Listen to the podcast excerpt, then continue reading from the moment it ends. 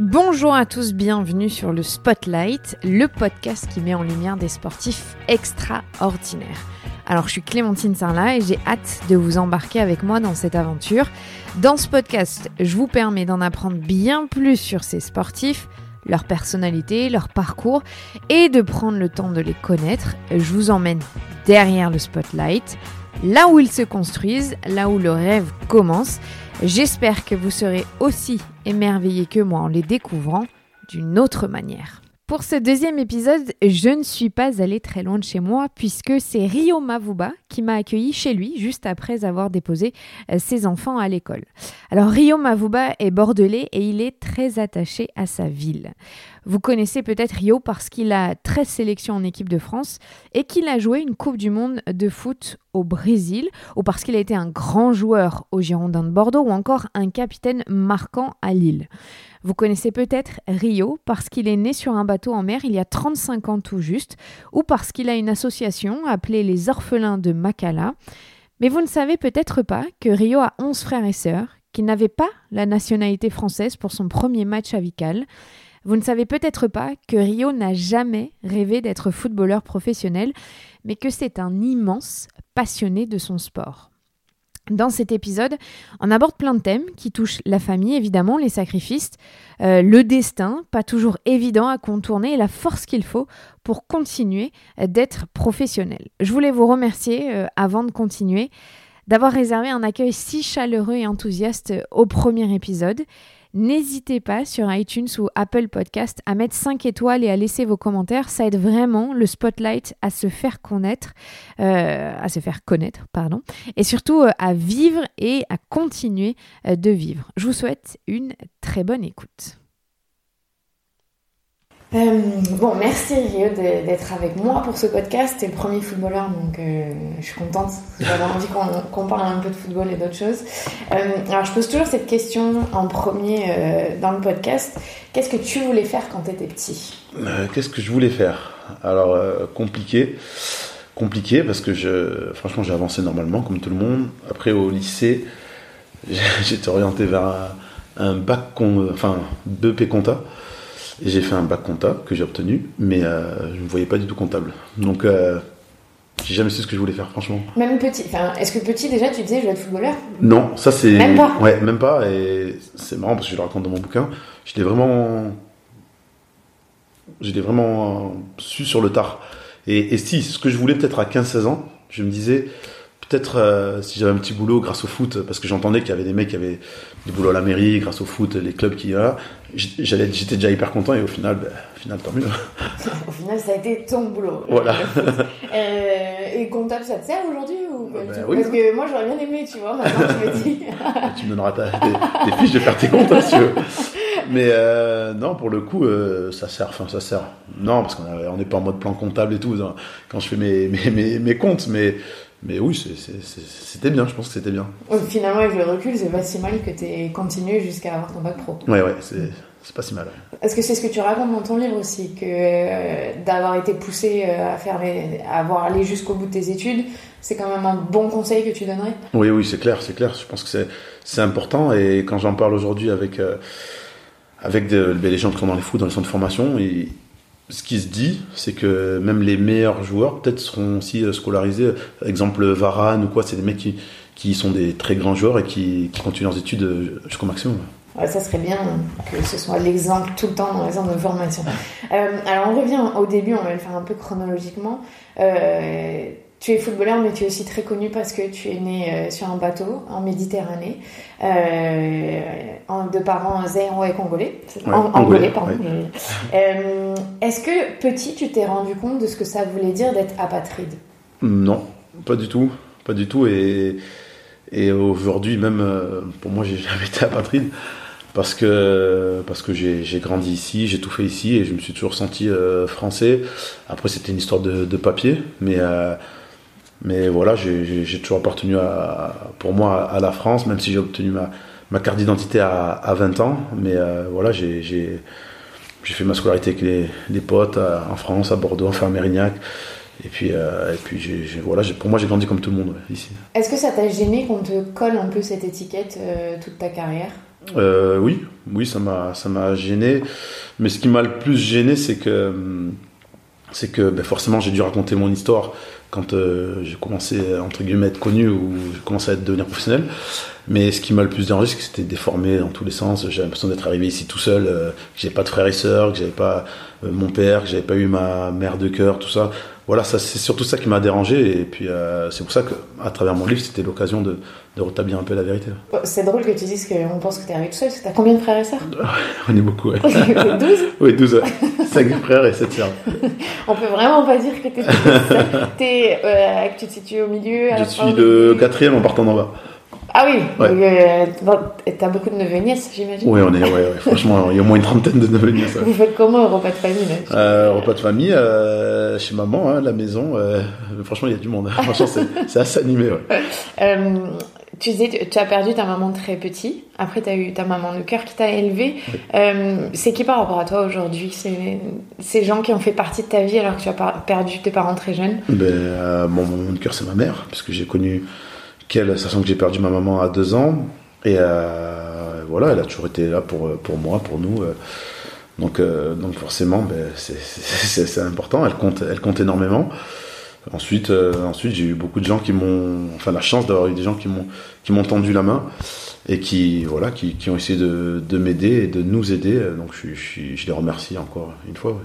C'était comment la vie à Mérignac quand tu étais petit? Bah, c'était bien, franchement, c'était bien cool parce qu'on se souciait de rien et euh, et on voilà, on, on kiffait avec euh, avec les copains à la maison. Encore une fois, c'était très animé parce qu'il y avait du monde, mais euh, mais même à, voilà, comment dire, c'était c'était une petite cité ou un quartier, je sais pas comment vous appelez ça, mais euh, voilà, il y avait il y avait du monde, beaucoup de familles, euh, beaucoup d'enfants, donc ça ça jouait ça jouait énormément. Euh, L'été, ça, ça tardait aussi dans, dans, les, dans les rues. Euh, franchement, beaucoup de foot, beaucoup de basket, beaucoup de sport, déjà. Et, euh, et franchement, c'était c'était- c'était top, quoi, l'insouciance. quoi. C'était une enfance heureuse. Ouais, ouais, ouais, c'était une enfance heureuse, euh, malgré tout ce qui a pu m'arriver, malgré le fait qu'on n'était pas. Voilà, on n'avait pas. On n'avait pas des moyens énormes, mais, mais ça suffisait en tout cas à moi du souvenir que j'ai, à mon bonheur. Et, euh, et franchement, c'était top. ouais. Alors, comment est-ce que tu découvres le foot? Je sais que ton père a été un ancien international. Est-ce que c'est lui? Est-ce que c'est tes frères? Est-ce que c'est au quartier? C'est quoi? Je pense que c'est un peu de tout. T'as fait, euh, bien résumé. euh, Je pense que ça doit être un peu dans les gènes, puisque tous mes frères ont, ont joué au foot. Et, euh, et au quartier, euh, il y avait tout le monde qui jouait. Moi, j'essayais de jouer avec les grands. On me faisait parfois une place. Et, euh, je jouais avec mes potes aussi. Et, c'est comme ça d'ailleurs que je suis rentré au Girondin à l'âge de 8 ans. C'était à force d'aller voir mes, les grands frères jouer. L'entraîneur il a dit Je vous emmène faire un essai au, au Girondin. Puis on a été comme ça, vraiment, sans savoir ce qui allait se passer. Puis je suis rentré au Girondin à 8 ans. Et puis après, voilà, on connaît, on connaît la suite. Mais, mais voilà, je pense que c'est venu naturellement. Et je pense que, évidemment, que mon père, euh, le fait qu'il ait joué et le fait qu'il regardait ça tout le temps à la télé, que moi j'étais tout le temps avec lui, je pense que ça, ça y a fait beaucoup. Et c'est drôle parce que tout à l'heure tu disais que tu t'es jamais imaginé être footballeur pro, enfin c'était pas ton rêve petit, et pourtant t'es rentré à 8 ans au Girondin et t'as as fait le centre d'en- d'entraînement, j'imagine, une formation, Ouais. et c'était pas dans un coin de ta tête à ce moment-là? Franchement, donc, j'ai pas ce souvenir. euh, alors je sais pas, peut-être que je l'ai dit, euh, je sais pas, hein, mais ou alors peut-être peut-être que je le pensais, mais vraiment que j'y ai cru, ça arrivait tard en tout cas. Et, ouais, c'est vrai que j'ai- j'ai- je regardais beaucoup. Mais quand j'entends parfois des joueurs qui disent, ah, je sais pas, depuis tout petit j'ai envie d'être professionnel ou quoi, je sais que moi j'ai j'ai jamais enfin j'ai pas ressenti ça. Mais c'est drôle parce que si tu vas dans la rue, souvent tu vas demander aux petits, tu veux faire quoi plus tard? Allez, une fois sur deux, euh, je vais être footballeur. Il y en a plein qui, sont, qui ont ce, ce rêve. Ouais, Et, et c'est drôle qu'un joueur qui a été sélectionné en équipe de France, qui a eu autant de matchs en Ligue 1, toi tu l'as pas eu en toi comme ça euh, depuis petit. Peut-être qu'au fond je l'avais, hein, je sais pas.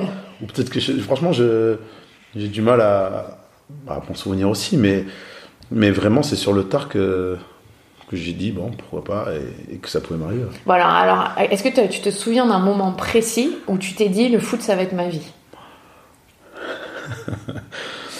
Euh, ben si, parce qu'à un moment il y a eu euh, quand je signe ce contrat, je sais plus comment il s'appelait, je crois que ça s'appelait contrat espoir, où tu, tu sais que tu signes deux ans stagiaire et derrière trois ans pro.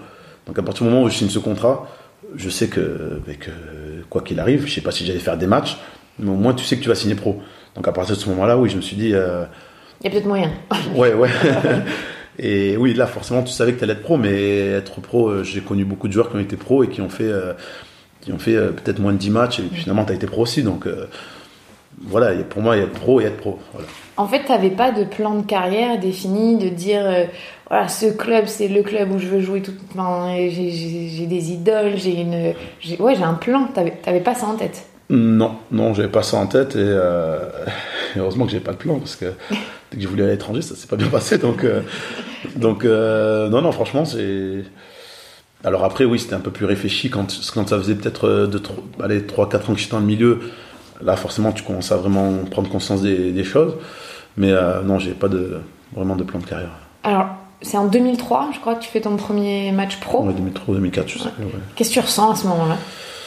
Est-ce que tu t'en souviens? Ouais, je m'en souviens, c'était un match de Coupe de France. C'était euh, contre Libourne.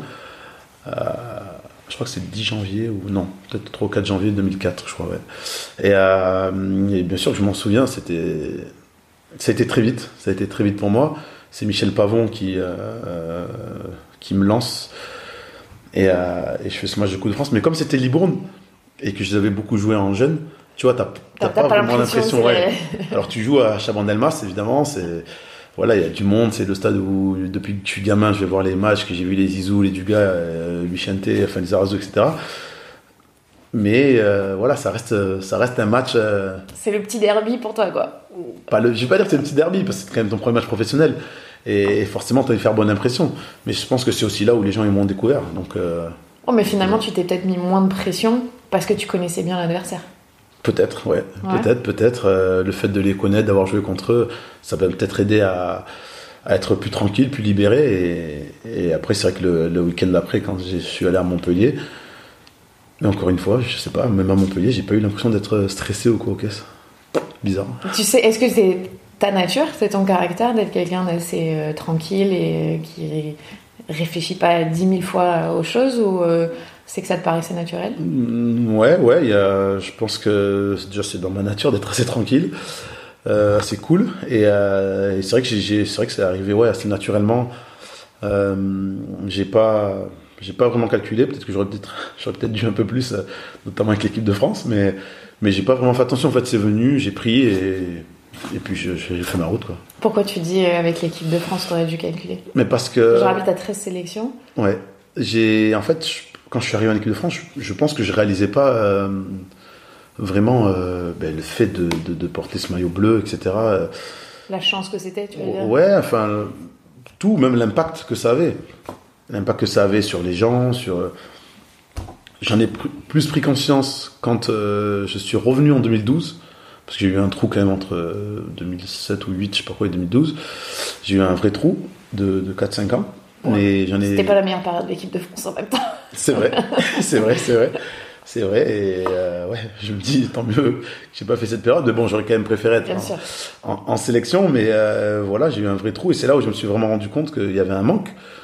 Et, euh, et c'est vrai qu'à l'époque, quand j'y suis allé, ça faisait que 8 mois que j'étais en Ligue 1, j'ai enchaîné direct, euh, voilà, j'ai l'impression que c'était un peu une suite, je vais pas dire que c'était logique, mais ça s'est enchaîné très vite. Bon, t'avais l'insouciance de la jeunesse, sûrement, qui fait qu'on calcule pas tout et on n'apprécie pas de la même manière. Voilà, exactement. Et donc, je, pour euh, revenir un peu chronologiquement, donc tu dis c'était quelques mois après tes débuts finalement, euh, et tu racontes dans ton livre cette histoire qui est incroyable quand on, on y pense, c'est que t'es pas Ah, encore, Ah, mais tu l'as lu, mon livre.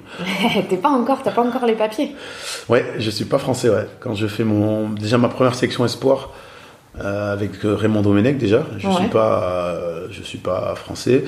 Enfin, j'ai pas les, les papiers français. Et c'est pas grave quand on est espoir Non, parce que c'est pour les matchs amicaux, non. D'accord. Pour les matchs amicaux, non, mais les matchs officiels, j'aurais pas pu les faire. Et donc le premier match amical que tu joues, Avec France que, ouais, les, les- la Fédé, ils ont conscience que tu n'as pas encore le passeport? A. Ouais, ouais, ils en ont conscience. Et Et, c'est eux qui font accélérer ouais, les choses ils en ont conscience parce que c'est Raymond Domenech qui m'avait pris en espoir Ouais. et qui prend les A après l'Euro 2004 euh, qui avait été un peu foiré, je crois. Euh, et c'est lui qui prend les A. Et il m'appelle euh, tout de suite. Et je pense qu'il oui, lui, il savait ma, ma situation. Donc, euh, donc, pour moi, ça a été aussi un. On va dire, ça m'a fait accélérer. euh, parce qu'il y a eu ce match en août, donc un match amical. Et ensuite, en septembre, il y a eu deux matchs officiels. Mhm. Là, du coup, je suis pas allé. Et je suis retourné en, en octobre. ouais. Et est-ce que tu penses que si tu n'avais pas été footballeur, euh, tu te serais soucié de tout ce côté? Parce que est-ce qu'on peut vivre en France pendant des années, des années sans avoir le passeport avec juste ton titre de séjour de, Oui, de oui. réfugié politique? T'aurais Oui. pu sans. Oui, tu peux, tu peux, tu peux, tu le renouvelles, euh, je crois, tous les 5 ou 10 ans. Mais t'aurais pas pu voyager, t'aurais pas pu vivre. Si, tu peux voyager avec, ouais, tu peux voyager avec une carte de, de, de séjour. Mais, euh, mais c'est vrai que c'est c'est via le foot que, que mon histoire a un petit peu explosé, ou parce que à 13 ou 14 ans, il y avait les sélections euh, régionales. Mhm. Et, euh, et bon, j'avais été, j'étais, j'étais sélectionné, et c'est là où on m'a dit, bah, tu peux pas le faire parce que t'es pas français. Donc c'est là où vraiment, là j'ai pris conscience des choses, et je me suis dit, wow, c'est, c'est, c'est, c'est bizarre, euh, j'ai tout fait ici, voilà, et puis d'un coup on me raconte ça, et puis au final c'est là où, où les gens sont venus m'interroger, et c'est là où j'ai, raconté un peu mon histoire. Alors, euh, c'est une question très bête, je pense, de ma part, mais il y a écrit quoi sur ton passeport euh, de où tu es né, par exemple? En mer. C'est écrit? Oui, c'est écrit. Non, mais c'est, je, je me pose la question parce que je pense que c'est, c'est inhabituel d'avoir. euh, D'accord, on peut écrire en mer. Ouais, ouais, ouais. D'accord. Ouais, ça a été, euh, on me l'a, demandé souvent, hein, mais je crois que j'ai même fait des photos, tout ça. ouais, D'accord. en mer. Et c'est Ouais. bien, t'as une. Ah, c'est original, C'est non une singularité. Est-ce que tes enfants, ils te posent des questions là-dessus? Euh, Non, pas pour le moment. M'a même, euh, je leur ai donné le bouquin à lire un peu pour qu'ils, Ils comprennent ouais, pour qu'ils Parce que comprennent. ta un peu. grande, elle, elle a quel âge elle, Elle a 12 ans. Elle est en âge de bien comprendre. Oui, elle est en âge de, de bien comprendre, mais elle m'a jamais interrogé. Peut-être qu'elle lit en. Voilà, je vais la laisser lire et je pense qu'elle m'interrogera. Euh, Est-ce que quand euh, tu es sélectionné pour la première fois en équipe de France, même si tu dis que ça t'a paru très naturel, au vu de ton histoire, de, de ton père qui a été international, ça, ça a quand même du sens et c'est- une petite fierté, une petite revanche quelque part euh, sur l'histoire ou pas du tout? T'es es juste dans le plaisir? Ouais, juste dans le plaisir. Pas de revanche. Euh, ce qui, ce qui m'a le plus marqué et qui a fait référence à mon père, c'est plus le fait qu'après j'ai fait ce, mondial au Brésil euh, 40 ans après lui, et lui il avait fait en Allemagne en 74. Donc là, c'est vrai que là c'était plus, euh, plus parlant que, euh, que la sélection, que la première sélection. Mais, mais voilà, je pense que s'il n'y avait pas eu cette Coupe du Monde, j'aurais été un vrai, regret parce que ça, pour le coup, après, c'est devenu un vrai objectif de, me dire euh, il faut que je fasse une phase finale, il faut que je fasse une Coupe du Monde, euh, sachant que mon père l'avait faite. Et c'est c'est drôle aussi parce qu'il y a plein de signes dans la vie, moi je pense. Tu t'appelles Rio et tu as été à la seule Coupe du Monde qui est au Brésil. Et... Non mais c'est vrai, et C'est 40 ans après ton père, tu, Ouais, tu ouais. l'avais un peu... Enfin, on a dû le faire remarquer. Non, mais c'était, franchement, c'était, c'était, j'avoue que, ouais, comme tu dis, moi aussi, j'y crois. Je crois au signe et c'était, c'était fou. Et en plus, je fais, là-bas au Brésil, je fais qu'un match. Et euh, j'ai joué qu'un match, après j'ai, ciré le banc. Mais, euh, mais c'était le jour en plus de la fête des pères. Donc tu vois, c'était vraiment un truc de, un truc de fou. 40 ans après, euh, mondial au Brésil, euh, Rio, fête des pères. Enfin, tu vois, Il n'y c'était, a pas de hasard. ouais, en termes d'émotion, c'était quand même euh, assez costaud. Et alors, j'ai une, une de mes questions, je vais la faire plus tard, mais on y est. C'est quoi le, le- le plus beau souvenir que tu as dans ta carrière? Bah, sportivement, bon, forcément, j'en ai plusieurs. Entre, gagné des titres, c'est vrai. voilà, entre ce doublé avec le LOSC, oui, qui. Voilà, je pense que sur un, championnat, ça reste quand même beau. Et en plus, on fait le doublé, euh, 50 ans où le, le club n'a pas vu de titre. Je pense que c'était, c'était, c'était ouf, quoi, juste ouf de voir la ville comme ça. Sportivement, ouais, ça reste quand même mon plus beau, mon plus beau souvenir, même si j'ai gagné un trophée avec mon club formateur, avec les Girondins. Euh, mais euh, après, émotionnellement, évidemment que la Coupe du Monde, ça reste, euh, ça reste euh, pour le coup un, truc que petit j'ai vu, j'ai commencé à suivre très tôt, et, puis te retrouver là. Alors encore une fois, c'est des, petites histoires comme ça, mais par exemple, je me retrouve avec Mathieu Valbuena que j'ai connu à 10 ans à Bordeaux. Et du coup, 20 ans après, on se retrouve à faire une Coupe du Monde. Même nous, tous les deux, on a halluciné. Quoi. On se disait, ça ne doit pas arriver à beaucoup de monde d'être potes depuis, euh, depuis plus de 20 ans et de faire une Coupe du Monde ensemble. Donc, euh, ouais, je pense que c'était peut-être mon meilleur souvenir. Est-ce que ça, tu t'en rends compte sur le moment ou c'est toujours une fois que tu arrêtes la carrière, tu, tu regardes un peu et tu arrives à savourer? Bah, J'avoue que sur le moment, on y, a, on y a, on a déjà parlé. On avait parlé un petit peu avant. Parce qu'il y avait aussi ce, ce, ce beau souvenir qui est les, les barrages face à l'Ukraine. euh, J'étais à ce était- match, c'était fou. incroyable, incroyable. Même avant que vous rentriez sur le terrain, c'était mais fou. Je m'en souviens, ouais, l'ambiance avant le match. Ah euh, et il y en a beaucoup qui me disent que c'était euh, peut-être la plus grosse ambiance qu'ils ont vue. au- Ah mais enfin moi ça m'a, je, je suis pas une fan de foot donc je vais pas souvent au stade et j'étais mais oh, c'était électrique quoi. C'était, Ouais, ouais. tu sentais qu'il allait se passer quelque chose. C'était pas possible autrement. remonter le 2-0, hein, c'était bien. hein. Ah c'était- top. Donc ouais, là. Ça, ça reste un souvenir. Ah ouais, ça, c'était, j'avoue que c'était, c'était très fort. Même, c'est surtout aussi l'avant. comment on a préparé ce match, comment on a préparé. mais parce qu'on sortait quand même du 2-0 en, Ukraine, on avait perdu et tout le monde nous voyait éliminés. On voyait beaucoup de sondages où on disait que les Français n'aimaient pas l'équipe de France de foot. Enfin voilà. Mais nous, ce qu'on voyait la réalité, c'est que quand on prenait notre bus pour aller au Stade de France s'entraîner, on voyait beaucoup de gens qui, ben, qui appréciaient finalement l'équipe de France. On voyait, on voyait qu'il y avait beaucoup de soutien. Et, et je crois que c'était le dimanche. Donc on avait rejoué, je crois, le mardi ou mercredi, je sais plus, le retour. Et le dimanche, il y avait Jamel Debbouze qui était venu préparer, euh, pour présenter son film. Ah oui, c'est vrai, je me souviens de cette séquence. Ouais, je crois que c'était La Marche, je crois. Oui. Ça. Et, euh, Sur l'histoire des quartiers. Ouais, J'allais dire En Marche, non, c'est La, Marche. et euh, il était venu présenter son film et justement, c'était un peu. On s'est un petit peu retrouvé dedans parce qu'ils étaient au départ, ils étaient, je crois, 4-5 et puis au final, ils ont réussi à embarquer tout le monde avec eux. Et nous, c'est un peu le sentiment qu'on avait, les, 22-23 plus le staff, enfin, on était une quarantaine, peut-être les seuls à y croire un peu à, cette qualif. Et au final, on a réussi à embarquer tout le monde avec nous. Et je pense qu'après ce match, il y a eu. Euh, j'ai l'impression que c'était quand même un, un moment clé pour l'équipe de France, en tout cas pour la nouvelle génération. Il y a eu avant-après ça. Ouais, je pense. Ouais, même sur le, la vision que le public euh, avait de vous. De toute façon, tu, euh, tu l'as dit, on est en 2013, donc on est juste trois ans après euh, Nice Now. Et je pense qu'il a, il a fallu cette victoire et cette remontada à l'époque. On disait pas ça, mais c'était le cas pour que vous, le public commence à vous à, à vraiment vous soutenir avec passion. Ouais, je pense que c'était c'était important. Après, ouais, les Nice Na, après l'Euro 2012, euh, même si mm. sportivement il y avait eu un quart final, mais il y avait eu des histoires quand même avec les journalistes et quelques joueurs. Je pense que voilà, il fallait un petit peu aussi redorer un peu l'image et, et, euh, je pense que ce match-là était, était, clé. Oui, ouais, je pense. C'est la base du titre, tu vois, de 2018. ah, ça vient de là, tu penses, 5 ans avant Je pense que ouais, Bon, mais c'est bien, tu, tu, as, tu, as, participé. Voilà, voilà. Euh, donc dans ton livre euh, qu'on a, que j'ai à côté de moi là, tu, il s'appelle Capitaine de ma vie. Euh, tu le dis, tu as été capitaine de toutes tes équipes, ça a été très important pour toi. Je me raconte un peu. non, mais tout le monde ne veut pas être capitaine. C'est une réalité, non, où tout le monde ne veut pas être délégué de classe. Enfin voilà, tout le monde ne veut pas avoir un rôle important. Ça te vient d'où cette envie, toi, de, pas de diriger l'équipe, mais d'avoir ce rôle dans une équipe? Je sais pas. Je sais pas. C'est vrai que tout petit, j'étais. Je pense qu'au euh, départ, quand je suis capitaine au petit, je pense que c'était plus euh, le côté euh, exemplaire. Et, et, par la suite, c'est devenu plus un vrai leadership où je, parlais plus parce que j'étais peut-être plus timide au départ.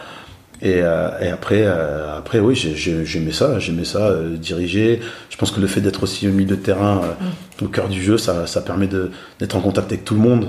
Euh, que ce soit tes défenseurs ou tes attaquants. Euh. donc voilà, tu es, vraiment dans le, dans le centre et, et après, euh, après ben, les, entraîneurs sont, sont, aussi appuyés sur moi. Donc je, pense, ça, je pense que ça se fait naturellement. On peut pas, on peut pas, comme tu as dit, ben, tout le monde ne veut pas être délégué de classe, je te rassure, j'ai jamais voulu être. Mais tout le monde ne veut pas être, ne veut pas être capitaine. Et tout le monde ne peut pas être capitaine, je pense. voilà, je, je, dis ça sans. Voilà, en, en toute honnêteté et, humblement. Mais je pense que c'est euh, avec humilité, pardon. Et je pense que c'est voilà, les coachs doivent le ressentir. Hein, il... y a des leaders naturels de jeu et des leaders naturels dans un groupe. Oui, oui, oui. Il y, en a, qui font les deux. Et il y en a qui font les deux, c'est bien que tu dises. Est-ce que, euh, c'est moi qui interprète peut-être les choses, mais tu viens d'une famille où vous êtes beaucoup tu es dans les plus petits, il faut s'imposer aussi. Est-ce que ça te vient pas un peu de là de, ça quand même, t'en avais quoi T'avais quatre frères et sœurs derrière toi? Ouais, trois sœurs. Donc, trois, donc, il faut être un exemple aussi pour les plus petits. Est-ce que tu penses que c'est lié aussi un peu à, la fratrie que tu as et euh, le rôle que tu as pu jouer dès le départ? Je pense que c'est lié aussi peut-être à mon histoire. Mmh. Euh, le fait de d'avoir vécu beaucoup de choses, ça te fait aussi peut-être euh, grandir plus vite. Euh, ça te fait euh, te prendre en charge aussi. Et, euh, et puis tu, tu, tu, tu, voilà, comme le fait que j'ai perdu mon, mon, père et enfin ma mère aussi, mais, comme j'ai ma mère de cœur qui était là, le fait d'avoir perdu mon père assez tôt, peut-être qu'aussi je me suis senti voilà, investi d'une mission de, devoir montrer l'exemple. Ouais, ouais, ouais. C'était important. Même si je suis pas, je suis pas parfait, je suis pas un ange, je vous le dis. de toute façon, euh, on est tous des êtres humains, ça serait mentir de dire que tout le monde est parfait, ça n'existe pas. Euh, alors, je, je, tourne les pages de tout ce que j'ai à poser. Ah oui, alors, donc, tu parlais de tes expériences à l'étranger, mais tu as quand même connu deux gros clubs en France, les Girondins de Bordeaux et le LOSC. Euh, tu es lié très fortement à ces deux clubs. Euh, est-ce que tu es fier d'avoir une carrière où justement tu es resté assez fidèle à, deux entités? Oui, ouais, franchement, je suis fier. Euh, ben, quand aujourd'hui je vois, je vois les, les, joueurs qui changent de club. Le transfert en janvier. Ouais. D'ailleurs, le transfert en janvier m'a fait du bien, c'est pour ça que j'ai atterri à Lille au départ. Mais euh, c'était un prêt. Mais évidemment que ouais, je suis fier, je suis fier parce que parce que au, final, c'est deux clubs c'est deux clubs où je m'entends très bien avec tout le monde, où euh, je pense avoir laissé une bonne image. Donc voilà, c'est important parfois de laisser des, traces aussi, et, et, même si personne n'est n'est irremplaçable, euh, voilà, je, je, je, je, pense que c'est ces deux clubs qui, en tout cas moi, qui m'auront qui m'auront marqué, qui m'ont accompagné dans ma, dans ma vie, et c'est à l'image de mes enfants d'ailleurs, j'en ai un qui sont nés à Bordeaux et, et deux à, à Lille. Donc voilà, ça, ça, fera partie de ma vie tout le temps et je suis fier d'avoir connu ces deux clubs-là. Et euh, tu parlais d'avoir de, gagné des titres avec Lille, avec Bordeaux. C'est plus fort dans ton club formateur ou dans un club où tu as pris de l'ampleur, on va dire? Ah, C'est différent. je sais, c'est dur comme question. ouais, ouais, c'est très dur. Euh... Bah après, c'était pas les mêmes titres. Mm. Donc, euh, tu vois, j'ai voulu faire les choses bien, tu vois, pour pouvoir comparer. Euh, mais, mais évidemment que gagner un titre avec son club formateur aussi, c'est magnifique. C'est magnifique. Mais le, doublé reste plus fort parce que un championnat, c'est 38 journées et c'est sur la durée. Puis là, en plus, on fait le, le doublé avec la Coupe de France. Il n'y a pas beaucoup de clubs, je pense qu'il y aura 6 ou 7 clubs qui l'ont fait dans l'histoire du championnat. Et, euh, et, en plus de ça, c'était Lille, c'est voilà, ça faisait 50 ans qu'il n'avait pas connu des, trophées. Donc à Bordeaux, euh, voilà, il y avait l'habitude. il y avait. j'ai vu les titres en 99. Euh, voilà, j'ai. puis ça a gagné des coupes, ça a gagné des coupes de la ligue. Enfin voilà, ça, ça, a souvent gagné. Lille, pour le coup, c'était mm. pas du tout ça. Et on n'était pas du tout programmé pour, pour faire ça. Dans j'ai voulu créer ce podcast aussi pour raconter que le quotidien d'un sportif, c'est pas tout rose, c'est pas tout magnifique, il n'y a pas que des titres, il y a pas, y, a beaucoup de sacrifices. Euh, qu'est-ce qui, selon toi, dans ta carrière, a été le plus difficile en tant que, footballeur? Est-ce que c'est les blessures? Est-ce que c'est les prises de tête avec les coachs? Je sais pas. Hein. Est-ce que tu arrives à identifier les moments qui ont été vraiment compliqués pour toi dans ta carrière? Euh, mais Les blessures, pour le coup, j'en ai pas eu beaucoup. Mais j'en ai eu une au plus mauvais moment, je pense. C'est après mon, mon retour en équipe de France avec l'arrivée de Didier Deschamps, euh, je pense qu'il comptait s'appuyer sur moi et je me suis blessé euh, quasiment 4 euh, mois ou 5 mois sur une année, donc ça m'a ralenti. Puis après, le train il passe. Hein. Donc ça a été compliqué après. Donc je peux pas dire la blessure vraiment quand je sais qu'il y en a qui sont les croisés ou des blessures plus importantes. Je pense que c'est. je sais pas. Parce qu'évidemment, quand tu es jeune, quand es jeune, tu fais beaucoup de je sais pas si on peut appeler ça des sacrifices, parce que des sacrifices, il y en a qui en font différemment. Mais, mais, mais, le quotidien d'un sportif, c'est pas que. Non. Euh, ouais, c'est génial, je gagne beaucoup d'argent, euh, je joue à la toute la journée et je vais un peu à l'entraînement. Oui, oui, non, non, c'est pas, c'est pas ça. Il y a, franchement, il y a beaucoup de. déjà, physiquement, c'est. C'est hard, hein. Euh, moi souvent. Tu le ressens maintenant que tu as arrêté Ouais, ouais, je le ressens, je le ressens, je le ressens bien même. Mais, euh, mais franchement, c'est hard physiquement parce que souvent, euh, moi j'ai pas mal de potes qui jouent au foot et, et certains d'entre eux ont cru que c'était facile euh, sur le terrain, nana, mais quand euh, ils m'accompagnent à courir quand je dois faire mes footings ou ce qui est programmé, là ils comprennent vite que c'est pas de la rigolade quoi. Et, puis toi c'est tous les jours. Voilà, c'est ça aussi. Et c'est vraiment, ouais, faut, faut vraiment se, se, consacrer à ça, être prêt physiquement. Je pense que ouais, peut-être la partie la, la plus compliquée, ouais, elle est, elle est quand même physique, ouais. Est-ce que euh, le mental, tu as l'air d'avoir un caractère où tu dis que tu prends les choses plutôt bien, t'es pas quelqu'un de stressé. Euh, on le sait que le mental dans le sport de haut niveau, c'est plutôt 50% de la réussite dans la performance. Est-ce que tu l'as travaillé? Est-ce que c'est naturel pour toi d'être dans le positif? Euh, Est-ce que ça a joué une part importante ou tu t'en es pas rendu compte?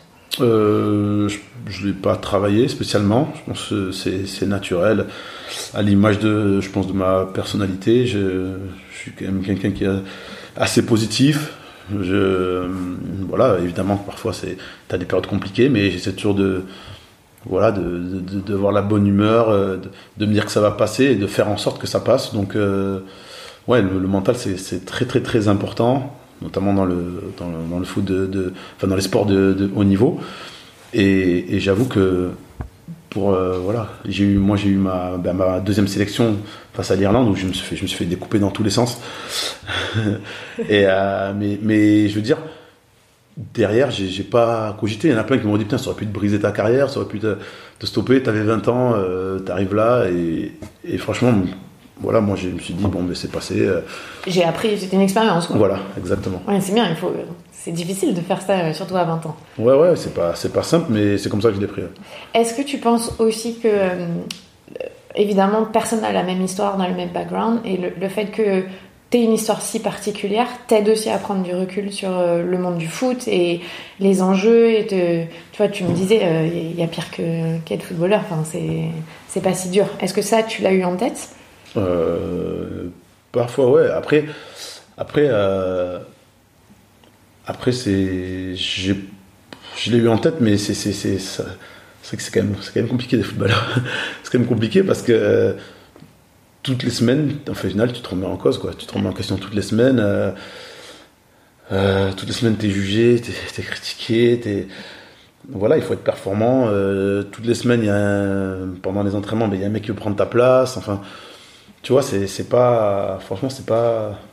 C'est pas simple, mais voilà, moi j'ai toujours, euh, voilà, j'ai toujours abordé euh, en me disant donne tout et puis, puis on verra. Parce que juste avant qu'on démarre ce podcast, on en parlait que le foot c'est un peu trop souvent associé à l'étiquette des mecs qui tapent dans une balle et qui ont aucune intelligence, alors qu'on a prouvé maintes et maintes fois que l'intelligence de jeu, c'est quand même un truc hyper fort et que évidemment tout le monde ne peut pas le faire. Est-ce que tu pourrais me raconter un peu ta relation au foot? Est-ce que tu es quelqu'un de passionné qui va décrypter toutes les actions, regarder les vidéos? Ou est-ce que c'est quelque chose qui te vient beaucoup plus naturellement? Moi je suis passionné. Hein. je, suis passionné. Euh, bon, je ne peux pas dire que je regarde tous les matchs jusqu'à Ligue 2 nationale, là je mentirais, mais je, peux, je, regarde des matchs de Ligue 2 évidemment, surtout aujourd'hui avec mon, nouveau, mon nouveau job. Euh, j'essaie de regarder un maximum de, matchs j'essaie d'observer un maximum parce que parce qu'aussi j'ai des envies euh, peut-être d'entraîner un jour. Ça, t'es passionné par la tactique, le côté euh, stratégique? Oui, ouais, j'aime beaucoup, j'aime beaucoup et, et, c'est pour ça que j'aime bien, j'aime bien mon nouveau rôle parce qu'il me permet de, de voir euh, beaucoup de choses que, que je ne regardais pas forcément quand j'étais joueur. Parce que je, je, le dis, tu es aujourd'hui consultant pour SFR et RMC. les deux. donc forcément, donc, je voulais t'en parler un peu plus tard, mais tu es passé de l'autre côté. Euh, est-ce que ça a changé ton point de vue sur les journalistes De voir comment ça se passe de l'autre côté? Ah, tu fais un petit rictus là, je te Je suis consultant, hein. Je suis consultant, donc Tu n'es pas journaliste, on est d'accord. mais tu passes quand même dans le process qui est différent et tu peux te rendre compte de ce que c'est aussi. Est-ce que ça a été le cas pour toi ou non? Euh, Si, quand même, parce que c'est pas facile. C'est pas facile, euh, mais je me rends compte aussi que parfois vous êtes vraiment méchant parce que, parce que, parce que, bon, je pense qu'on est tous susceptibles, notamment les, les, sportifs et les joueurs de foot. L'ego. La susceptibilité, c'est l'ego. Ouais. mais mais c'est vrai que. Enfin, moi, j'essaie d'être le plus juste possible. Mais parfois, je me suis retrouvé sur des matchs à. À critiquer À critiquer euh, négativement euh, des mecs avec qui j'ai joué pourtant, tu vois. Mais c'était pas. C'était pas. Euh, c'est pas méchant, c'est pas contre eux. C'est juste qu'il faut, faut décrire une situation mais faut le faire, faut le faire. Sinon, il ben, fallait pas que je fasse ce, boulot. Mais, mais j'avoue que c'est pas simple. C'est pas simple. Mais je n'irai jamais gratuitement attaquer quelqu'un. Mais tu te rends compte de ce que c'est aussi d'être de l'autre côté euh, et, d'avoir un autre regard finalement. Bien sûr, bien sûr. Et c'est voilà, je le redis, c'est pas simple. Et, est-ce que tu aurais aimé pendant ta carrière te rendre compte de ça ou pas? Parce que tu, tu vois, euh, en as un peu parlé que l'équipe de France de foot a eu parfois des relations très très tendues avec certains journalistes, avec la presse, et notamment certains joueurs. dont je, ne parlerai pas, c'est pas le but, mais on a tous ça en tête ça. Euh, toi, comment tu considérais ta relation avec la presse? Bah, Écoute, ça, ça, ça allait, hein, ça allait. Voilà, même si on n'est pas toujours d'accord, mais je pense que quand tu es pro, ça fait partie du voilà, je pense que ça fait partie du, milieu. Il faut, faut, faut, faire le, le taf. En plus, moi, j'étais capitaine, donc euh, j'étais souvent face, au, face aux médias. Donc voilà, il fallait faire le, le boulot. Et, même si j'ai parfois entendu des trucs, des trucs qui faisaient pas plaisir. Voilà, c'est qu'un jugement d'une personne et il faut pas, faut pas non plus prêter trop d'attention. Ça, ça a plutôt glissé sur toi plutôt que ça t'a affecté. affecté? Ouais, ouais, ouais, si, plutôt, hmm. plutôt glissé, ouais. D'accord. Euh, de quoi est-ce que tu es le plus fier dans ta carrière? Euh, De quoi je suis le plus fier de ma carrière? Euh, sais pas. Franchement, c'est compliqué. C'est compliqué de dire une chose. on va dire, peut-être la chose dont je suis le plus fier, c'est peut-être d'avoir fait la Coupe du Monde euh, pour euh, quelque part en hommage à, mon père. presque d'avoir été pro tout simplement en fait, mais on va dire la Coupe du Monde. Ouais. Ah, c'est juste en dessous d'avoir été pro quoi. Ouais, euh, on dit souvent que quand on est tout en haut, et tu en as fait partie quand on est pro, on est très seul. Est-ce que tu es d'accord avec ça ou pas? Hmm, Pas forcément. Pas forcément vraiment parce que, parce que pour aller en haut, ben, on a, on a, enfin moi en tout cas j'ai eu du monde qui m'a accompagné et après peut-être que j'ai pas été assez haut pour me retrouver seul mais mais euh, mais c'est vrai que non moi justement je je remercierai jamais assez les gens qui ont qui ont qui ont qui, qui m'ont tendu la main qui m'ont accompagné qui quand ça n'allait pas ont été là pour me pour me soutenir donc euh, je peux pas je peux pas dire ça je peux pas dire ça parce que ça serait trop euh, tu l'as pas ressenti comme ça Non, non, ce serait trop oublier les gens qui m'ont qui m'accompagnent. Euh, alors je te suis beaucoup sur les réseaux sociaux et j'aime bien le hashtag que tu mets à chaque fois Family First. Je pense qu'il y a plein de gens qui t'en parlent. Mais euh, ça a changé quoi euh, dans ta vie la naissance de ta première fille? J'étais jeune, j'étais très jeune. Je crois que j'avais 21 ans. Mais c'est des nouvelles responsabilités, encore une fois, hein, même si ça, suit un peu ce que je te disais avec le, avec le foot c'est venu et. Tu t'es pas posé de questions, c'est vrai. J'ai droit au but. mais euh, non, non, mais c'est vrai que c'est, enfin, ça, ça, change, ça m'a changé la, vie, ma manière de voir les choses aussi. Euh, voilà, c'est. J'étais fier qu'elle puisse me voir sur un terrain. Enfin voilà, ça, je sais pas, ça change beaucoup de choses. En tout cas, moi, ça a changé beaucoup de choses et, et beaucoup de, de, de fierté et envie de montrer l'exemple. Parce que ta grande, pour le coup, elle a eu le temps de te voir partout sur tous les matchs. Ouais, ouais, elle m'a bien vu. elle m'a bien vu. Elle a vu. Euh, ouais, elle est née en 2006, donc elle a vu, en tout cas, tous les trophées que j'ai gagnés. elle m'a vu jouer à Bordeaux, dans tous les clubs, elle m'a vu. Euh, elle était venue, je crois, son, son premier match, euh, c'était mon dernier à Bordeaux. voilà, elle m'a vu partout, elle m'a vu gagner le titre, elle a vu le Stade de France. Vu... non, franchement, pour le coup, elle a, elle a, elle a tout vu, mais mais évidemment que ouais. Est-ce qu'elle en est fière ou elle se rend pas compte c'est normal pour elle Papa il joue. Bah, elle, elle en parle pas trop. Hein. Elle en parle pas trop. Euh, bon mon fiston il a il a 8 ans maintenant lui. lui il, parle de ça toute la journée. Lui c'est foot foot foot. Euh, donc lui il est il est il est très très très content. Mais je pense que ouais au fond elle est elle est quand même elle est quand même heureuse. Et, et ce qui est marrant c'est que quand j'étais à Prague après mars et que où l'entraîneur s'est fait virer que je jouais plus trop mais euh, mes, mes, deux grands, parce que la dernière est quand même trop petite pour, euh, pour tout comprendre, mais les deux grands, ils me disaient ouais, on veut pas rester comme ça, si tu joues pas, tu sais, ils se souciaient plus de toi, ouais. alors que eux étaient très bien là-bas, tu vois, mais ils se souciaient plus de, de moi et c'est vrai que j'ai trouvé ça, ça m'avait, ça m'avait touché parce que je me dis attends, ils sont petits, ils pourraient se soucier de leur vie, de leurs copains, de leur école, de leur sport. Et au final, ça, ça, ça, ça les dérangeait peut-être plus que moi que le fait que je joue plus. C'était coach en fait, c'était agents. euh, et, je me posais la question, parce que tu as grandi dans une famille où vous étiez énormément d'enfants, tu en as trois, tu te dis mais comment ils ont fait mes parents ou pas? Ben ouais, je me dis c'est un truc de ouf. C'est un truc de fou, mais moi, quand j'étais, quand j'étais plus jeune, je voulais en avoir beaucoup, beaucoup. Et maintenant euh, Maintenant, bah, je me rends compte que c'est. Ouais, trois. Je me rends compte que c'est compliqué, mais j'ai peut-être pas fini. Hein. non, mais 12 à la maison, même pour vous. C'était quoi? Tu te ah, bats pour, aller à la salle de bain, pour aller aux toilettes C'était énorme le matin avant d'aller à l'école et tout. Euh, c'était énorme, il y avait la queue presque hein, pour, aller pour aller à la salle de bain. C'était, franchement, c'était, c'était, c'était, mais c'est des bons souvenirs, c'est des bons souvenirs. Alors après oui, après oui, c'est pas toujours simple, mais, franchement c'était une bonne ambiance. Pour n'importe qui, je pense s'imaginer avec 12 enfants, c'est juste quand on en a un, on s'en rend compte. L'organisation, le, tout ce que c'est, la logistique. Euh, regarde, tu viens de me dire que tu viens d'amener tes enfants, t'imagines si t'en avais 12 à déposer. C'est impossible. Mais, après nous, la, enfin, la chance qu'on avait, C'est que nous, il y, avait le bus, l'époque. il y avait le bus scolaire qui venait et, et on montait tous. Hein. Donc c'était. Tu remplissais la moitié. Voilà, que des. Euh, et justement, par rapport aux enfants et à l'éducation, euh, tu peux, tu, clairement, tu peux offrir à tes enfants euh, un privilège que toi, tu n'as pas eu. Comment est-ce que tu fais au quotidien pour, euh, pas leur rappeler, mais essayer d'équilibrer les choses pour que, évidemment, c'est facile de se dire on peut tout offrir, mais aussi on veut éduquer les enfants. Est-ce que tu arrives à, à trouver un équilibre? Comment est-ce que vous faites avec ta femme? Ouais, on arrive à, à trouver un, un équilibre. euh, évidemment qu'il y a. Voilà, il- ce que je leur dis aussi, je leur dis, je leur dis qu'aujourd'hui ils ont, ils ont une chance que, ben, que moi j'ai pas eu. euh, donc il- qu'il qu'il faut, qu'il faut être conscient de ça. Et après, après évidemment, on marche aussi à la, à la récompense.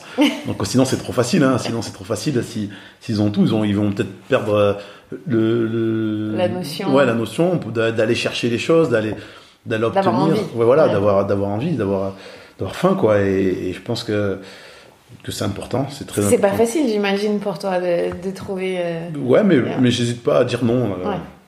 S'il y a des demandes abusives. comme tous les enfants font d'ailleurs, Voilà. ce qui est normal. Euh, Dans ton livre, tu parles euh, aussi de, de ton expérience à Prague et, et du racisme. Tu dis que euh, rien n'a été fait au club à part euh, porter un t-shirt et que ça sert à rien. Alors, je- c'est- mon but c'est pas de revenir sur cette expérience parce que j'imagine que c'est pas quelque chose dont t'aimes parler, mais tu penses qu'il faudrait faire quoi pour arriver à concrètement éradiquer le racisme dans un stade? Franchement, hum, je sais pas, mais Mais pas Mais- porter un t-shirt. mais euh, ouais, ça, ça suffit pas quoi. Mais mais je pense que c'est comme à, à chaque fois, si tu si tu sanctionnes pas le club, Mm. s'il n'y a pas des des Comme sanctions- les enfants, ça marche à la récompense. Ouais, je pense. Mais si tu sanctionnes pas fort, si tu retires pas, je sais pas, des points, ou si tu n'exclus pas d'une compétition, s'ils arrivent pas à faire la, les clubs arrivent pas à faire la, la police dans leur tribune, ben, je pense qu'à un moment il faut sanctionner. Tant que tu sanctionneras pas, ben, ça, ça durera et ça restera et c'est malheureux parce que voilà, on est en 2018 et tu vois encore des choses comme ça, c'est ça c'est choquant et c'est pas nouveau. Alors est-ce qu'il faut en- encore attendre qu'il y ait des morts? Euh, Je crois que c'était au parc, il y avait eu, euh, je crois contre une équipe d'Israël, il y avait eu un mort, euh, des. Enfin, s'il faut encore attendre ça pour, euh, pour vraiment prendre conscience, c'est- encore une fois dommage, mais, mais après, c'est malheureusement, malheureusement c'est comme ça. On attend toujours qu'il y ait des événements graves pour, pour, euh, pour me pointer du doigt ces, ces, ces, ces événements. Et, et là, pour le coup, le, le racisme, c'est très grave parce que, évidemment, il y en a partout, mais dans les stades de foot, les, on a l'impression que les gens ils viennent vraiment pour se lâcher. euh, Et ouais, ça fait mal. Quoi. Ouais. T'as eu honte à ce moment-là de porter les couleurs du club? Comment est-ce que tu te sens dans ces moments-là? Pas, pas honte, mais euh, en fait, t'as surtout honte euh, et t'as surtout mal de voir l'attitude de ces gens-là. Je pense que c'est impossible de rentrer dans leur tête, de savoir ce qui se passe. En tout cas, pour moi, c'est impossible. Mais voilà, tu te demandes, euh, ouais, qu'est-ce qui, leur arrive? Alors, alors, même quand tu essaies de les comprendre, tu te dis euh, peut-être que c'est des gens qui n'ont pas l'habitude de, de voyager, c'est des gens.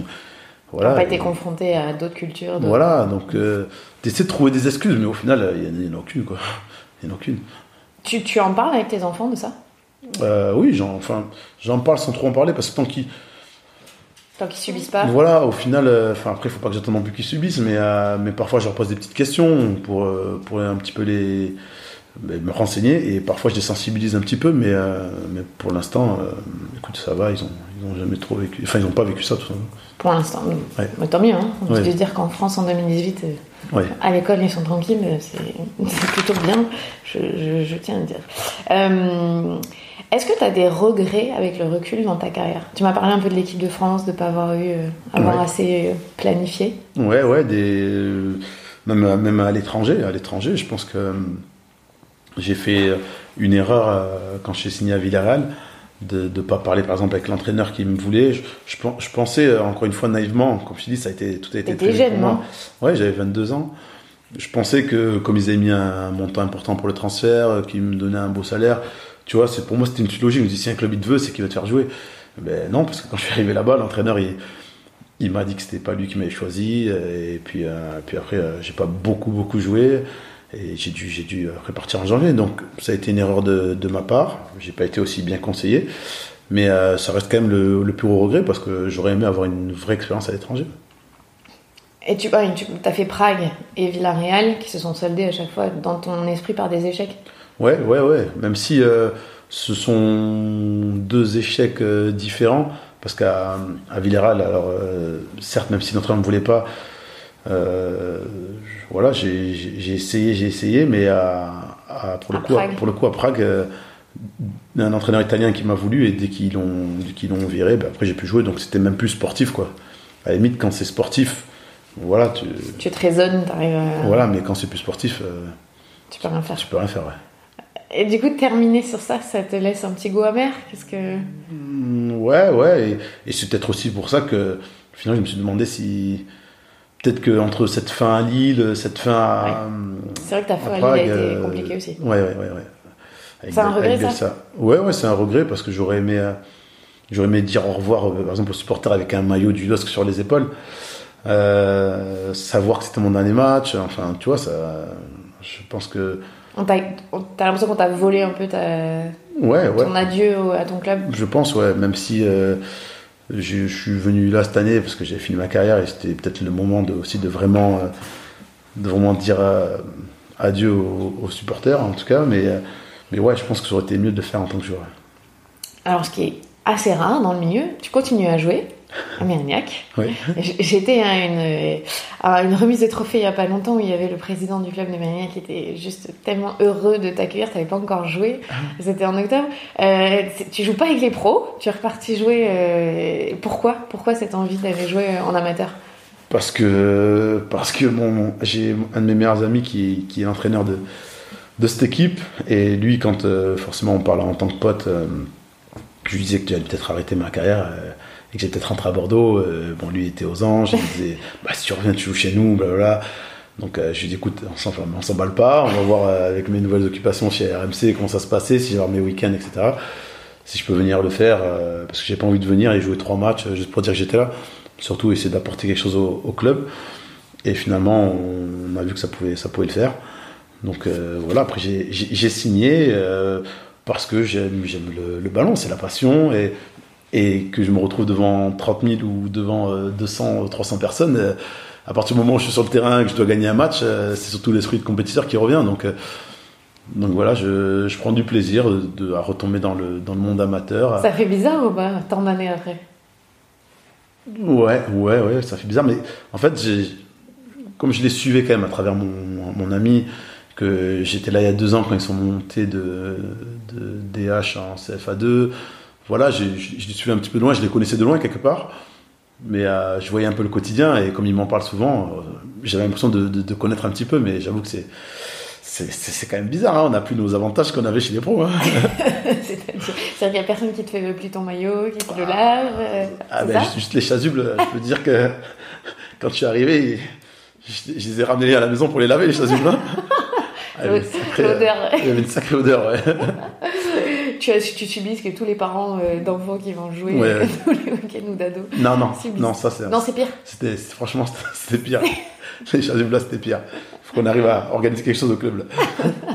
et est-ce que tu passes plus de temps à signer des autographes et faire des selfies après le match qu'à jouer? Euh... Parce que j'imagine que tu es une attraction, forcément, les gens. Euh, je, disais, c'est rare, j'arrive. Il y, y, a beaucoup de pros qui font ça Ouais, il y a quelques joueurs qui l'ont fait, alors beaucoup, je sais pas, mais il y a quelques joueurs qui, qui le font, ouais qui le font, qui vont jouer dans les, dans les, dans des clubs chez eux. Et du coup, alors, tu passes du temps à faire des selfies? Euh, On en fait quelques-uns. on en fait quelques-uns, euh, mais voilà, c'est toujours avec plaisir, ça fait toujours plaisir de, de les faire. Ouais, j'imagine. Alors, on, termine par ton rôle de consultant, qui est euh, autre chose maintenant. C'est une transition que tu veux faire avant de repartir à Lille? Parce que je sais que tu vas repartir à Lille. Ou tu veux continuer à faire les deux? Bah, Je pense qu'à un moment, je ne pourrais pas faire les deux. Euh, mais c'est ouais, c'est une transition. C'est une transition euh, pour le pour le moment. Après, euh, je sais pas ce que ça va donner parce que ça te démange ou pas quand tu es au bord du terme? Pas forcément. Franchement, je te dis, j'ai mes j'ai mes matchs avec Mérina Carla qui, me, qui me suffisent. Mais mais non non, franchement pas forcément. J'adore ce, ce, ce, rôle. Alors j'y travaille évidemment parce que c'est pas facile de de passer comme ça du jour au lendemain de, de joueur à, à consultant. Mais, euh, mais voilà, je, prends à cœur et franchement j'apprécie et, j'ai pas de tu vois j'ai pas une envie particulière de jouer évidemment je tombe sur des ambiances de fou parce que c'est des matchs de Ligue des Champions euh, d'Europa League championnat anglais donc forcément c'est quasiment des gros matchs et, ça voilà, c'est- kiffant de voir ces stades-là, de- d'être d'être là. Quelque part, tu le vis aussi, quoi, le truc. Ah, c'est sûr, je, je confirme. C'est- C'est être au cœur de l'événement et on ressent quand même plein d'émotions et de l'attention. Ouais. Euh, tu peux nous raconter ce que tu vas faire à Lille, euh, du coup, là, c'est la saison prochaine Dans 2019 deux ans, 2020. Deux- 2020 Ouais. Pourquoi Comment Qu'est-ce qui s'est passé Pourquoi euh, Ben, c'est repartir là-bas déjà? C'était un. Quand j'avais 30 ans, il y a longtemps, longtemps, euh, j'avais 30 ans, j'avais signé un, un contrat de 4 ans de joueur et 3 ans de reconversion avec Michel Sédou à l'époque. Et quand euh, Bielsa est arrivé, que je me suis séparé, enfin, j'ai dû partir à Prague, voilà, cet accord est resté avec euh, donc Gérard Lopez, le nouveau président. Et euh, on n'avait pas un rôle précis, mais aujourd'hui, euh, je sais que j'ai envie d'entraîner, donc je passe mes diplômes. D'accord. Et, et je pense que j'y retournerai en tant qu'entraîneur des jeunes, un truc comme ça. ouais. Et à terme, tu voudrais être entraîneur d'une grande équipe? Si, si, si ça vient, pourquoi pas, ouais. Si ça vient, pourquoi pas. Mais, Les euh, Bordelais, tu fais, tu fais 13 de Zizou en fait. ça, ça va être compliqué, hein. c'est vrai. mais, euh, mais ouais. parlé de quelqu'un qui. Ouais, j'avoue, t'as tapé haut là. Mais, euh, mais ouais, évidemment que si, si un jour j'ai l'opportunité, oui, j'ai- j'aimerais bien. Le foot, le foot toute ta vie en fait. Mais finalement, ouais, on, on- on est lié avec le football. Alors, le foot n'est pas toute ta vie quand même, parce que tu as une association. Oui. Euh, Est-ce que tu peux m'expliquer la genèse, pourquoi tu as voulu euh, créer cette association qui, je sais, organise plein de concerts Il y, a- il y a beaucoup de monde qui te suit euh, dans cette association? Parce que. Alors, comment c'est venu? C'est les enfants de Makala c'est Ouais, les orphelins de Makala. Les orphelins. C'est c'est venu, en fait, euh, au départ, je voulais, euh, je voulais faire, un- justement, en hommage à mon père au Congo, je voulais faire un centre de formation. Mais, euh, mais voilà, même si aujourd'hui le foot féminin se développe, etc. Mais, mais je me disais que ça aurait peut-être, j'aurais peut-être aidé que des petits garçons, au final, quelque part, parce que c'était il y a- il y a maintenant euh, 9-10 ans. Et au final. euh, Tu voulais aider des enfants. voilà. Et au final, je me suis dit, ben, voilà, faut aider, faut aider tout le monde. Et, et donc, on a décidé de faire euh, l'orphelinat. Donc, tu as créé un orphelinat là-bas, dans la ville où ton père est né, Ouais, c'est ouais. ça? Euh, Et tu récoltes des fonds pour euh, Pour les aider, les... Exactement. On, on fait, on fait pas mal de pas mal d'événements en, en France, euh, de manifestations pour, euh, pour récolter des fonds et pour, pour aider tous ces enfants à, à grandir, à avoir une enfance normale tout simplement et, et leur donner une chance. ouais. On est, euh, je te parle de ça parce qu'on est, on est quand même dans un contexte un peu particulier en France où on parle de migrants en permanence, où on parle des, des, de l'Aquarius, des bateaux. C'est quoi ton regard euh, sur ça? Ça te choque tout ce que les gens peuvent dire là-dessus? Ouais, déjà, déjà ce, ce- ce terme, déjà euh, migrant, j'ai l'impression que dès qu'on entend ce mot, c'est déjà je trouve qu'il est péjoratif, tu Mm. vois. Et, Alors que c'est des gens qui quittent euh, voilà, une c'est- guerre, ils, la sont, ils sont misère. réfugiés, quoi, Ouais. tout simplement. Et- Alors évidemment qu'il y a, il y a- il y a- il y a- faut, faut faire la différence entre ceux qui quittent le pays justement pour leur sécurité, pour la sécurité de la famille, et ceux qui quittent le pays pour euh, pour trouver une meilleure vie économique, on va dire. Donc euh, donc voilà pour Parce moi. que toi, tes parents ont quitté le pays parce qu'il y avait la guerre. ouais, il y avait la guerre. en- Il y avait en vraiment un danger euh, Ouais, ouais. physique pour vous. Ouais. Donc c'est et je trouve que ouais c'est choquant parce que alors je veux bien entendre le discours de- parce que voilà dans, dans les pays qui, qui, qui accueillent tout ça il y a des gens qui, qui galèrent aussi dans le pays il faut faut aider aussi je l'entends je l'entends mais mais évidemment que ces gens-là ils fuient ils fuient la- une, une guerre hein. ils sont pas là pour Ils voilà. se sont pas dit on va venir piquer le travail des Français. oui voilà Ça. voilà c'est donc voilà évidemment que c'est- choquant parce que ça fait un moment que ça dure et et qu'il n'y a toujours pas de solution et que ça risque de s'empirer. T'as été rencontré euh, des migrants? Tu t'es intéressé à la question ou Euh, comme ça fait partie de ton histoire, c'est quelque chose qui est peut-être difficile? Je sais N- Non, non, non, mais en fait, j'ai. j'ai euh, pourtant, j'étais à Lille, mais je, ne suis pas allé à, À Calais. Calais. Alors, j'en j'en rencontre euh, via les réseaux. Il y en a certains qui, qui, qui écrivent et, on échange, mais c'est vrai que j'ai pas. Je suis pas allé voir un camp, par exemple. Non, non. Parce que vous, vous, avez ta- vous êtes atterri à, Mont-de-Marsan, c'est ça? Oui, j'ai grandi, j'ai fait quelques années à mon Pourquoi Mont-de-Marsan Tes parents, ils sont... Tu sais pas, ils décidaient pas à l'époque? Aucune idée, aucune idée. Je sais Tu pas pourquoi connais pas Mont-de-Marsan, euh, Ouais. Non. Franchement, je connais pas l'histoire et, euh, et ouais, j'ai encore une de mes sœurs d'ailleurs qui vit là-bas. C'est vrai Ouais. Mais euh, Vous êtes landais, quoi. ah, je suis bordelais. Mais ouais, j'avoue que ouais, Mont-de-Marsan, ouais. Bon, alors je termine toujours le podcast en posant une question. Euh, si tu devais te donner un conseil à toi euh, quand tu as démarré ta carrière pro, donc tu avais quasiment 20 ans, qu'est-ce que tu te dirais? Euh, je me dirais. Je me dirais. Euh, à 20 ans, qu'est-ce que je me dirais? Arrête d'être gentil, arrête d'être gentil avec tout le monde et pense un peu plus à toi. Pourquoi arrête d'être gentil avec tout le monde? Mais parce que, euh, parce que parfois, en étant gentil, pas dans le foot vraiment, mais dans l'entourage, euh, je me dis que parfois j'ai donné de l'attention ou du temps à des gens qui, bah, qui n'en valaient pas forcément la peine. Donc, euh, mais bon, on s'en rend pas compte tout de suite. hein. On est, enfin, j'étais jeune et peut-être parfois aussi naïf. Et, euh, et voilà, faut parfois peut-être un peu plus penser à, soi plutôt que hum, peut-être il y en a. Enfin, moi je l'ai vécu comme ça et je suis content, mais je me dis que si j'avais peut-être parfois plus pensé à moi, j'aurais pu vivre encore d'autres choses. C'est un bon conseil à donner aux gens. en tout cas. Merci beaucoup Rio euh, d'avoir euh, répondu à toutes mes questions. On a parlé plein de choses. Et donc il y a ton livre qui s'appelle Capitaine de ma vie. Euh, la préface c'est Rudy Garcia quand même, Ouais, euh, ouais. ton entraîneur à livre. Aux éditions Solar. Donc voilà, c'est en boutique, vous pouvez aller l'acheter. Merci. Merci.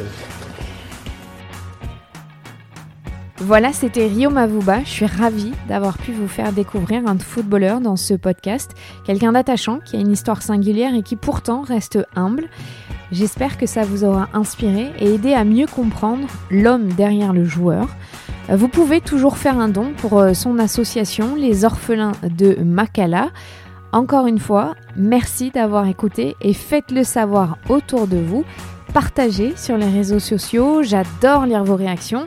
C'est at le spotlight, L-E-S-P-O-T-L-I-G-H-T. Et surtout, mettez 5 étoiles sur Apple Podcast, c'est le bonus.